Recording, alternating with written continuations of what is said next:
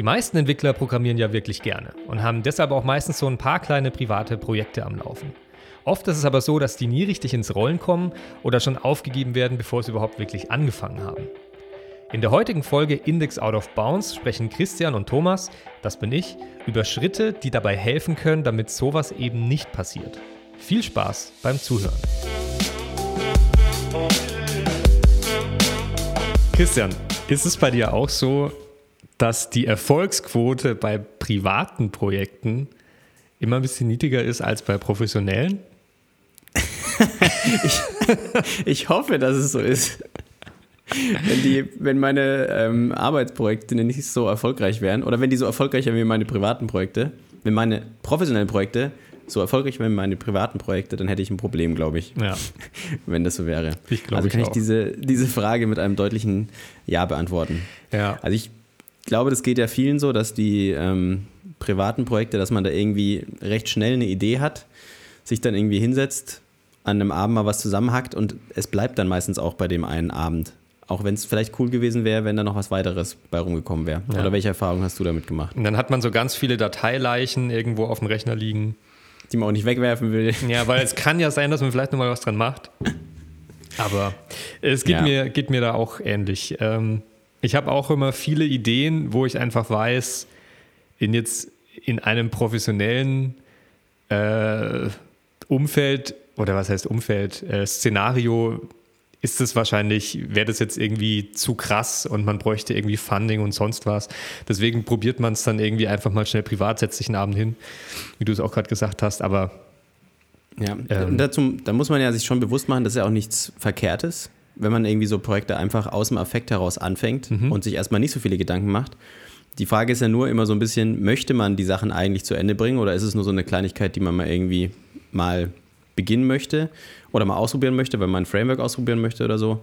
Ja. Ähm, ja, dass man sich halt diese Fragestellung sollte man sich schon irgendwie bewusst werden, aber das muss auch nicht direkt beim Start von so einem Projekt irgendwie passieren, sondern das kann ja auch im Laufe dessen irgendwie noch kommen. Ja? Ich setze mich, also vielleicht so als Kontext. Wie, wie kommt es dazu, dass wir ähm, oder wie, wie gehst du an deine privaten Projekte ran? Man wie kommt es dazu? Also meistens bei den, bei den privaten Projekten ist es meistens so, man hat ja sehr viele Ideen, die einem die ganze Zeit im Kopf rumschüren. Und dann denkt man irgendwie ein paar Wochen oder ein paar Tage darüber nach. Und irgendwann denkt man sich, hey, äh, es ist jetzt schon irgendwie wieder zwei Wochen her, aber diese Idee ist immer noch in meinem Kopf, deswegen möchte ich da jetzt einfach mal rangehen. Und ähm, meistens dann, also bei mir ist es zumindest so, dass ich dann vielleicht das das Maximum an Vorbereitung, was ich für sowas mache, ist, ich setze mich hin und mache in meinem Screen Design Tool ein Screen Design. Auch ganz grundlegend, also fast mhm. schon eher Wireframe-mäßig. Und äh, weil ich dann einfach Bock habe, mich ans Entwickeln zu machen, weil ich schon irgendwie über die, über die Tage, über die Wochen hinweg mir Gedanken gemacht habe, wie man das programmieren würde, gehe ich dann gleich in den Code rein, baue erstmal zwei Stunden meine Codebase auf, bis alles perfekt ist. Und dann fange ich an zu programmieren und schaffe am Abend vielleicht eine View. und dann ähm, ja, hat man wieder das, über was wir schon gesprochen haben. Und ich glaube, wenn man so irgendwie an Projekte rangeht, sind die schon so ein bisschen zum Scheitern verurteilt. Aber man macht es halt einfach trotzdem, weil bei mir zumindest, ich habe einfach Leidenschaft dafür, ähm, solche Dinge anzufangen und damit loszulegen. Und ähm, das ist dann halt aber, glaube ich, auch das, wo die Struktur dann einfach fehlt. Ich meine, die Leidenschaft soll ja auch gar nicht verloren gehen irgendwie.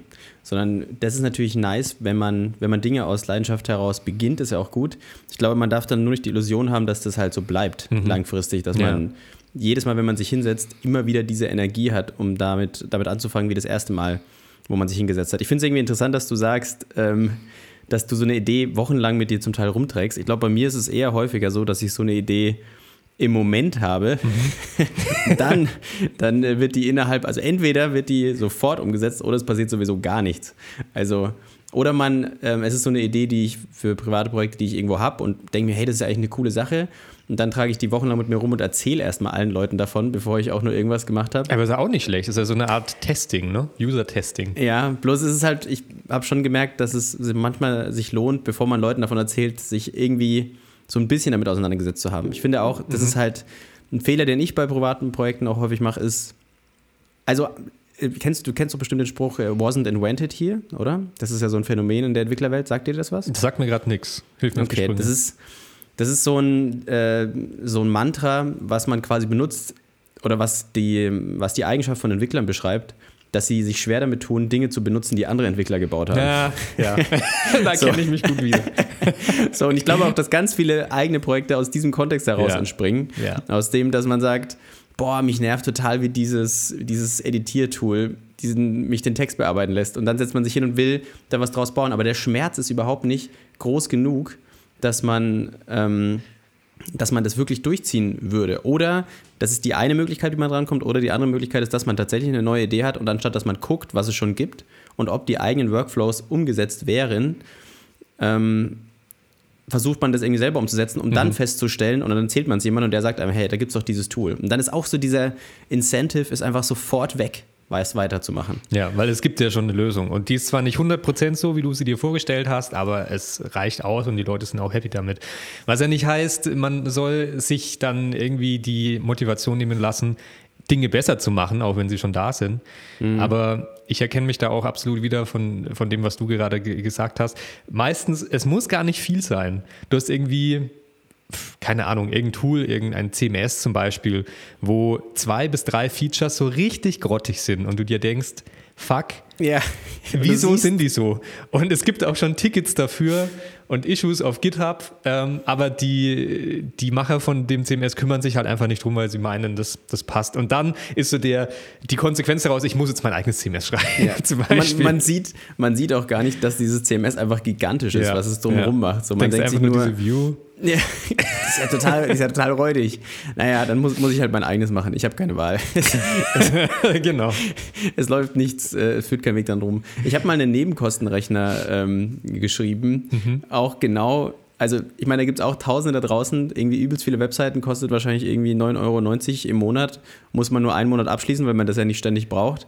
Stattdessen habe ich mich halt eine Woche hingesetzt und das Ding gebaut. Ich finde aber tatsächlich, dass sowas dann mit einem sehr, sehr kleinen, abgegrenzten Spielraum, wo ich weiß, ich mache das nur für mich, ich habe keine größere Intention, das irgendwie mal zu publishen oder dass überhaupt irgendjemand anderes das benutzt, das finde ich dann auch okay, weil da ist der Rahmen ist halt super abgesteckt. Mhm. Ähm, da kann es gut funktionieren mit so einem Ansatz, einfach zu sagen, ich setze mich hin und fange einfach an und mache mir erstmal gar nicht so viele Gedanken. Mhm. Das ist ja so, so die Freiheit ist ja, ja. in der Hinsicht. Und ich glaube eben auch, gut. Je, je stärker man in diese Richtung geht, eine, eines strukturierten, strukturierten, genau, eines eine strukturierten.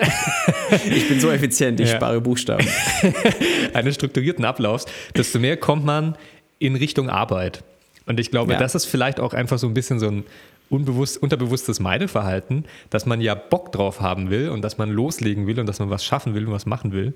Und dann mhm. äh, genau kontraproduktiv eigentlich rangeht und sagt, ich nehme nicht diesen typischen Ablauf, weil der fühlt sich für mich an wie Arbeit und das mache ich die ganze Zeit schon. Ich will mhm. Spaß haben dabei.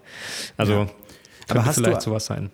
Hast du eigentlich mal mit ähm, Leuten gemeinsam auch oder häufiger mit Leuten gemeinsam private Projekte gestartet? Oder bist du jemand, der, wenn dann so ein privates Projekt schon eher so im Alleingang umzieht? Ja, umzieht, meine ich, umsetzt. umzieht. Ähm, wir haben ja im Podcast sogar mal drüber gesprochen. Zweimal, mhm. glaube ich, schon über das, äh, was ich mit David gemacht habe. Ähm, das war, glaube ich, eins der wenigen, die ich dann auch mal mit anderen Leuten ähm, angestoßen habe, die Projekte. Ansonsten natürlich mit meiner Freundin, mit der ich ja auch äh, unser Studio leite. Ähm, das hat ja auch alles damit angefangen, dass ich sozusagen mit ihr zusammen ähm, kleine Projekte gemacht habe und äh, dann meistens auch echt eher so Lernprojekte oder mhm. Dinge, die eben dann sowieso schon zum Scheitern verurteilt waren, aber die ich alleine angegangen bin. Wie war das bei dir? Hast du das, das hast du ähm, äh, öfters dann mit Leuten zusammen, mit Teams zusammen oder auch eher alleine? Projekte das klingt so, so brutal, auch wenn du sagst, zum Scheitern verurteilt. Also, wie gesagt, das ist ja nicht schlimm, wenn die Dinger äh, nicht klappen. Es soll ja eigentlich heute auch nur darum gehen, so ein bisschen, warum passiert denn das mit den privaten Projekten? Und mhm. was ist denn der Unterschied zwischen privaten und professionellen Projekten? Ähm, also bei mir, ich glaube, ich tue mir sehr viel leichter, wenn ich gemeinsam mit jemandem ein Projekt starte, mhm. da dann irgendwie Motivation zu finden, gerade am Anfang. Ähm, es ist aber halt auch, ich glaube, dass ich immer sehr schnell dabei bin, ähm, Kompanen zu suchen für mhm. die Umsetzung von Ideen glaube, es ist nicht nur, ich könnte vielleicht sagen, ich, es ist nicht nur so, dass ich mir schwer tue, sondern dass es eigentlich fast unmöglich für mich ist, etwas, etwas alleine umzusetzen, so komplett alleine. Ähm, außer ich habe eine Deadline, das funktioniert dann immer ganz gut. Ja. Wenn ich mir irgendwo, und da hilft leider auch keine selbstgesteckte, aber für Vorträge oder so, kann man ja auch als ein kleines Projekt sehen. Abhängigkeit von anderen, ne? Ja. Mhm. Ähm, aber insgesamt würde ich sagen, ich mag nicht, sehr gerne. Ja, sorry, nicht Abhängigkeit, nee. sondern Verantwortung anderen gegenüber. Ja. Sorry, du magst sehr gerne? Ähm, ich mag sehr gerne, mit Leuten zusammenzuarbeiten. Das funktioniert, wie gesagt, so für den ersten Powerschub finde ich das auch immer sehr, sehr stark. Ähm, hilft dann vor allem auch, weil der Grund, finde ich, warum man ja alleine vielleicht sich auch schwer tut, diese lange, diese Konzeptionsphase bei privaten Projekten so ernst zu nehmen, die ja eigentlich so wichtig ist, wenn mhm. man ein Projekt wirklich vorantreiben möchte.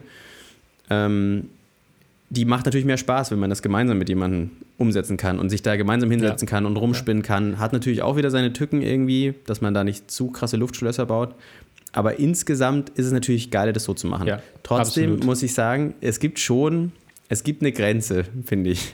Also ähm, ich bin jemand, der dann äh, oder der in der Vergangenheit recht schnell einfach Leute auch zu seinen Projekten dann gesagt hat, hey, hast du nicht auch Bock, hast du nicht auch Bock? Und in der Regel, wenn du halt irgendwie studierst und du hast lauter Kommilitonen, die auch Bock auf entwickeln haben, dann sagen die natürlich alle, ja, ich habe mega Bock. Mhm. Und dann hast du eine Gruppe, eine WhatsApp-Gruppe mit äh, sechs Leuten, die alle in diesem Projekt arbeiten wollen. Aber weil niemand weiß, was man anfangen soll. Und was seine Aufgabe ist. richtig, passiert halt gar nichts. Und ja. dann sieht man sich so gegenseitig so ein bisschen runter. Der eine ähm, kann an dem Tag nicht und der andere an dem nicht. Und man will aber dann am Anfang eigentlich immer alles zusammen machen, mhm. weil man muss ja reinkommen und mhm. die Grundlage setzen und so weiter. Deswegen ist jetzt so meine Devise aktuell, glaube ich, ich würde schon mehr darauf achten bei privaten Projekten, dass jeder, der damit an Bord kommt, tatsächlich einen Mehrwert für das Projekt liefert. Und ja, nicht ja. einfach nur, weil er ein guter Kumpel ist und ich Bock habe, mit dem zu arbeiten. Und auch eine feste Aufgabe hat, ganz genau. Ja, das ist, denke ich, auch so. Aber ich, ich bin da absolut bei dir. Ähm, das habe ich auch im Studium viel mitbekommen, weil wir da oft auch in, in Gruppen an Projekten arbeiten mussten. Und ähm, gerade in, diesem, in dieser Konzeptionsphase brauchst du irgendwo Konversation und Austausch mit anderen und du musst reflektieren, ob das, was du hervorbringst, irgendwie ein Haufen Bullshit ist oder ob das wirklich taugt. Und ich glaube, das kann man nicht anders machen als im Team. Zumindest ist ein Team, in dem man gut über sowas sprechen kann, glaube ich, ein, ein guter Garant dafür, dass sowas dann auch erfolgreich wird und äh, Früchte trägt. Aber ähm, lass uns doch nach einer kurzen Pause über diese wichtigen Schritte sprechen. An dieser Stelle vielen Dank an dich, dass du uns unterstützt, indem du unseren Podcast hörst. Was ist deine Meinung zu dem Thema? Schreib uns deine persönlichen Erfahrungen über Twitter an das Twitter-Handle at norbibraun für Christian oder an at Thomas Dierol für mich. Beides findest du auch in den Show Notes. Außerdem würden wir uns natürlich mega freuen, wenn du unserem Podcast folgst und ein fester Zuhörer wirst. Jetzt noch viel Spaß beim Zuhören. Jetzt haben wir ja relativ viel darüber gesprochen, wieso private Projekte irgendwie scheitern und äh, was ja irgendwie sehr dramatisch klingt. Aber irgendwo klappt es ja im Business-Kontext und da muss es ja auch klappen. Mhm. Schon eigentlich relativ gut, dass zumindest Projekte zu Ende gebracht werden. Ja? Scheitern tun sie ja trotzdem häufig, dass, dass, sie am Kunden vorbeigehen. Aber ich finde, dieses, dieses Ding mit, man hat den, im Business-Kontext fehlt mir überhaupt nicht so dieses Problem, den Biss zu haben, zu sagen, ich gehe nach 70 Prozent irgendwie noch weiter. Mhm. Und ähm, ja, da ist jetzt so ein bisschen die Frage, was läuft denn da anders? Wie, wie gehst du denn in deinem, mit deinem Studio oder mit der, wo du, zu dem Zeitpunkt, wo du noch auch angestellt gearbeitet hast, ähm, wie seid ihr denn da an Projekte rangegangen, im professionellen Kontext jetzt? Ja, ähm, ich glaube, ich bleibe mal bei unserem Studio, weil ich auch einfach in den Jobs, in denen ich davor war, gemerkt habe, dass da irgendwie viele Lücken waren. Und ich versuche natürlich das, was ich da mitgenommen habe, irgendwie möglichst die Lücken, die mir aufgefallen sind, zu füllen. Deshalb, so wie wir rangehen, ähm, ganz am Anfang steht eigentlich ein, ein Analyseprozess und ein äh, User Experience Prozess, in dem man erstmal definiert, was überhaupt, äh, welche Leute erreicht werden sollen. Und ähm, man macht Personas dann sozusagen, die diese äh, erschafft fiktive Charakter für die, für die Zielgruppe und ähm, macht auch so eine, so eine kleine Marktanalyse und eine Wettbewerbsanalyse und baut auf der Basis dann auf, was sozusagen das Ziel des Produkts sein soll. Also wo ist, der, wo ist das Conversion-Element? Was soll passieren? Soll derjenige ein Abo-Modell kaufen? Soll derjenige ein Kontaktformular abschicken? Ähm, soll er sich irgendwo anmelden? Beim, also Thema Website jetzt zum Beispiel. Und auf der Basis macht man dann grobe Wireframes. Und das ist also, dann sozusagen, bevor man irgendwie mit Gestaltung und Programmierung anfang, anfängt, eigentlich dieses Fundament, äh, was viele Fragen einfach schon beantwortet und ähm, grundsätzlich einfach immer als Basis dient für den weiteren Ablauf des Projekts. Hm, also, du, also insgesamt kann man sagen, die Konzeptionsphase ist halt einfach sehr, sehr viel weiter ausgeprägt, als wenn man jetzt irgendwie ja. sich alleine hinsetzt. Ja. Obwohl du jetzt ja auch in keinem großen Team arbeitest, ist es trotzdem, oder auch wenn man alleine arbeitet, ist es einfach, glaube ich, eine sinnvolle Sache, ähm, wenn man wirklich ein Interesse hat, ein Produkt zu bauen, was auch rausgeht, mhm. vielleicht, wo mehr Leute sich hinsetzen ähm, und mitarbeiten sollen, sich ähm, einfach so ein paar Anforderungsanalyse oder Marktanalyse spezifische Sachen mhm einfach so zu Gemüte zu führen. Das ist ja auch ein Punkt, den wir vorhin kurz angesprochen hatten bei den privaten Projekten. Eine Sache, die man häufig ignoriert ist, gibt es vielleicht schon ein Tool, was es da draußen irgendwie besser macht? Mhm. Ja, und was ja, ja, richtig, das wäre so mit einmal vielleicht googeln und schauen, ob die Workflows da funktionieren, häufig schon gegessen. Und das ist dann natürlich auch eine Frage, möchte ich der Klon von XY sein? Ist das wirklich so scheiße? Und wenn ich der Klon von XY sein will, dann sollte ich zumindest wissen, was XY ist. Also ja. es einfach gar nicht auszuprobieren um dann da was darauf zu bauen, ist auch irgendwie, glaube ich, schwierig. Aber wie ja. gesagt, ich glaube, die Konzeptionsphase ist einfach für, also die Konzeptionsphase ist eine Sache, die, glaube ich, viele Entwickler nicht gerne ausführlich machen, weil man will halt eigentlich programmieren, man will was sehen, man will Erfolge sehen, man will mhm. irgendwas benutzen mhm. können. Aber sie ist so wichtig, um eben die Fragen, die später gestellt werden, oder eben die Grundlage so gut zu legen, damit man auch schnell vorankommt. So, mhm. das ist echt ähm, eine wichtige Geschichte. Du wolltest gerade noch was sagen, ich habe dich unterbrochen, oder? Äh, ja, in einem, in einem professionellen Kontext, gerade wenn man jetzt ein Entwickler ist, der vielleicht nur entwickelt, also in der Situation war ich ja auch schon, dass ich in, in äh, Büros gearbeitet habe, wo es mein Job war, wirklich nur zu entwickeln, da kommt ähm, das einem ja sowieso einfach schon fertig serviert sozusagen auf den Tisch. Ähm, mhm. du, du musst dich da gar nicht mehr groß mit befassen. Dein Job ist es, das wofür die Anforderung schon entwickelt wurde, wofür die Konzeptionsphase schon da war und so weiter, einfach umzusetzen. Und das ist ja letztendlich auch das, was äh, zumindest mir als Programmierer auch Spaß macht. Einfach loslegen, etwas zu bauen. Du hast eine Anleitung, äh, bisschen wie ein Ikea-Regal zusammenbauen äh, oder, oder so ein Lego-Set. Du, du, siehst, was du machen sollst und du fängst einfach an und du weißt, so und so kann ich das zusammenbauen, so baue ich meine Architektur auf, damit ich dieses Ziel erreiche. Und wenn du das aber nicht hast, diese Anleitung, dann ähm, wird es halt schwierig, glaube ich. Wie merkst du denn, dass die Anleitung ähm, genau genug ist? Also, dass die Konzeptphase eigentlich für dich jetzt abgeschlossen ist und du in den nächsten Schritt reingehen kannst? Ja, du meinst so, wann ist genug Zeit vergangen, ne? Ja. Ja, oder, ja, genau. Wann hat man genügend Tickets geschrieben? Wann ist der Wireframe?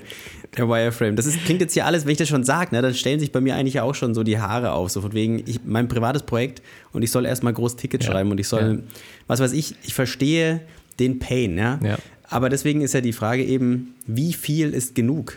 So, das muss ja nicht genauso viel wie, sein wie in einem großen Projekt. Also, das, das ist lustig, dass du das ansprichst, weil wenn ich jetzt so drüber nachdenke, ist es ja bei den professionellen Sachen meistens so, dass man das für Kunden macht.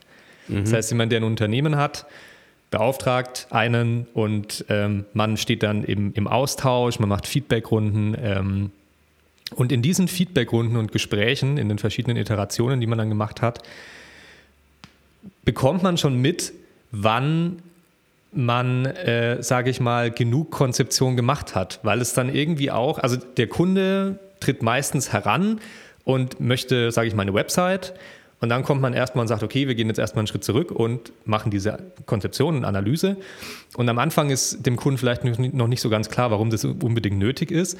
Aber dann, wenn man ihn mit da durchträgt, dann macht es irgendwann so Klick und dann sehen beide Parteien, also wir zum Beispiel als Studio, ähm, dass das nötig war, damit wir den Kunden besser verstehen, damit wir überhaupt wissen, was wirklich verkauft werden soll.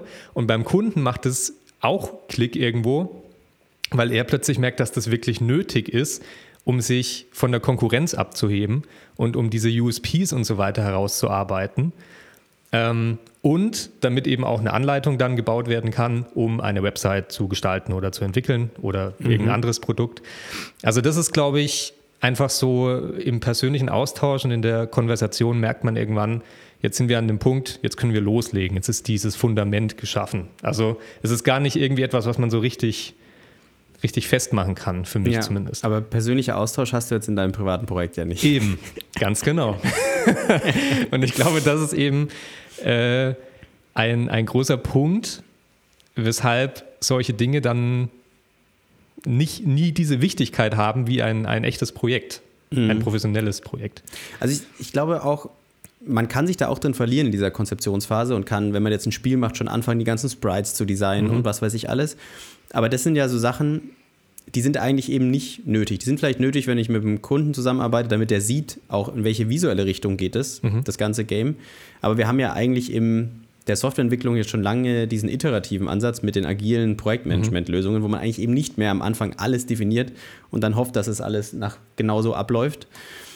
Ähm, deswegen glaube ich, ist es, also die Konzeptionsarbeit sollte eigentlich, die kann auch von Tag zu Tag sein, theoretisch. Mhm. Ja, oder vielleicht mal am Anfang, vielleicht mal ein paar Tage vorausgeplant, äh, also ein paar Arbeitstage. Man muss ja nicht immer jeden Tag daran arbeiten. Aber ähm, dass man einfach so ein Gefühl hat, hey, ich weiß jetzt, was ich zu tun habe ja. in meinem, wenn ich das, wenn ich jetzt mich hinsetze und ich ähm, möchte anfangen zu programmieren, dann weiß ich, was ich zu tun habe. Das ist halt, glaube ich, so der Punkt, den man erreichen muss. Und wenn man sich aber seine Ziele klein genug steckt, also wenn man nicht sich als erstes Ziel schon macht, hey, ich möchte jetzt das Blockbuster-Game machen, sondern ich möchte, als erstes möchte ich eben meinen Hauptcharakter, den ich so oder so brauche, mhm. als ein Viereck darstellen und der soll sich auf der Karte bewegen können. Was brauche ich dafür, damit diese Sache, Sachen funktionieren? Und ich mir darüber Gedanken mache oder wenn ich mir über das Key-Feature Gedanken mache, wie das Ausrüstungssetup von dem Game, weil das irgendwie das Besondere ist und das versuche ich so simpel und rudimentär wie möglich nachzubauen, äh, also vorzubereiten und zu konzeptionieren, das, das kann schon die Grundlage sein und der Rest läuft dann einfach so iterativ irgendwie immer, immer weiter ab. Mhm. Auch ein Punkt bei diesem ganzen Konzeptionieren-Ding, ne? wir hatten es ja vorhin mit den Teams, wenn man in Teams zusammenarbeitet, dass da irgendwie die Struktur, dass man aufpassen muss, dass da irgendwie überhaupt jemand was zu tun hat. Mhm. Ich glaube auch, Arbeit im Team ist auch eigentlich überhaupt nur möglich, wenn du irgendeine Form von Konzeption machst. Absolut, ja, das denke ich auch. Also ich wollte gerade zu dem, was du gesagt hast, noch ergänzen, aber das passt auch perfekt jetzt zu diesem Punkt. Wenn du anfängst, mit so einem Projekt. Also ich habe ja auch aus meiner Erfahrung gesprochen, dass ich äh, mit einer Idee anfange, die mir, die ich vielleicht Tage oder Wochen mit herumtrage. Es bleibt eine Idee. Aber wenn du dich in, mal wirklich hingesetzt hast und versucht hast, eben diese ganzen Bestandteile einer Konzeptionsphase durchzugehen, dann bekommst du am Ende, wird aus der Idee ähm, jetzt fällt mir kein passendes Wort dafür ein. Es wird, es wird mehr, was Konkretes. Ja. Es wird was Konkretes, ganz genau. Mhm. Du hast plötzlich eine, eine, konkrete Vorstellung davon, was es ausmacht, was es besonders macht und wie es, ähm, wie es werden wie du kann. Rangehst, wie ja. du rangehst, wie es werden kann. Ja. Und ich, wenn, wenn du ein Team hast mit drei oder vier Leuten, ist es, wie du auch schon gesagt hast, glaube ich, essentiell, dass jedes Teammitglied dasselbe Ziel vor Augen hat, dass man sich insgesamt einfach ähm, abstimmt und weiß, wir, wir verfolgen dieses Ziel. Und wenn jeder mit einer Idee anfängt und du irgendwie deine Idee einfach mal so jedem erzählst und dann sagst, okay, jetzt hocken wir uns hin und, und fangen einfach mal an, dann hat jeder vielleicht eine ganz andere Vorstellung davon. Mhm. Und niemand weiß, wo geht es jetzt überhaupt hin und ja. Von daher glaube ich, fürs Team ist das wichtig. Ja, Chris Doe, du kennst ihn ja, der äh, Host von The Future, mhm. großartiger YouTube-Kanal, kann ich nur empfehlen. Ähm, der hat, glaube ich, auch mal gesagt, ein Ziel ist ein Traum mit einem Plan. Also, dass du halt quasi. Ja, perfekt, du perfekte träumst, Worte dafür. Genau, ja. Du träumst halt rum und du musst aber halt dir einen Plan formulieren, damit du eigentlich ein konkretes Ziel hast. Ja. Und ich finde auch, die anderen Punkte, die wir jetzt in der ersten Hälfte angesprochen hatten, im Sinne von. Ähm, es fühlt sich zu sehr irgendwie vielleicht nach Arbeit an oder man hat ein Problem mit dem Zeitmanagement, wie man es überhaupt irgendwie zeitlich unterkriegt, wann macht man was. Ähm, das sind auch alles Sachen, die mit einem ordentlichen oder mit, wenn man einfach nur regelmäßig so eine Konzeptphase einbaut, wo man sich so ein bisschen seine Träume aufschreibt, sie nicht nur in seinem Kopf lässt, sondern aufschreibt und konkretisiert, wo man die alle mit angehen kann. Weil auch so eine Zeitmanagement-Geschichte, da ist ja immer das Problem, finde ich, man setzt sich irgendwie, man hat einen Tag die Woche, nimmt man sich vor, an dem Projekt zu arbeiten mhm. und wenn aber dann an diesem einen Tag man schon immer gar nicht weiß, was sind denn die nächsten Schritte, die ich machen muss, dann geht da so viel, die Motivation geht flöten, man verliert da den, den, Drive. Und wenn man einfach am Ende von seiner Session sich immer hinsetzen würde und sich überlegen würde, was sind die nächsten Schritte, man schreibt die einfach in seinem Code oben als To-Do rein. Das, mhm. das, muss ja alles, das ist ja das Schöne bei privaten Projekten, die können ja formlos sein. Ähm, aber wenn man das damit reinpackt, beim nächsten Mal, wenn man sich hinsetzt, ist es sofort wieder so, dass man weiß, okay, da will ich weitermachen, das mhm. sind die nächsten Schritte, die ich angehen ja. muss. Also diese Konzeptionsphase, die ist, glaube ich, so ein essentieller, ähm, essentieller Punkt für dass ein, dass ein Projekt erfolgreich wird. Ja, oder zumindest, dass, es, dass man ein Fundament hat, auf dem man aufbauen kann und ein, ein Projekt erfolgreich zu Ende bringen kann. Genau. Ich glaube, es gibt noch viele Themen, äh, über die wir dazu sprechen können, aber ähm, für diesen Podcast, glaube ich, sind wir hier an einer guten Stelle angelangt, um es abzuschließen. Oder was meinst du? Ja, ich finde es äh, auch gut. Ich denke, die Phase quasi, nachdem ich mein Projekt gestartet habe und jetzt da eine Weile daran gearbeitet habe und gucke, wie ich feststelle, ob ich immer noch auf dem richtigen Weg bin, da können wir ja dann auch bei einer anderen Gelegenheit mal drüber sprechen. Ja, finde ich auch gut. Dann Ciao. macht's gut.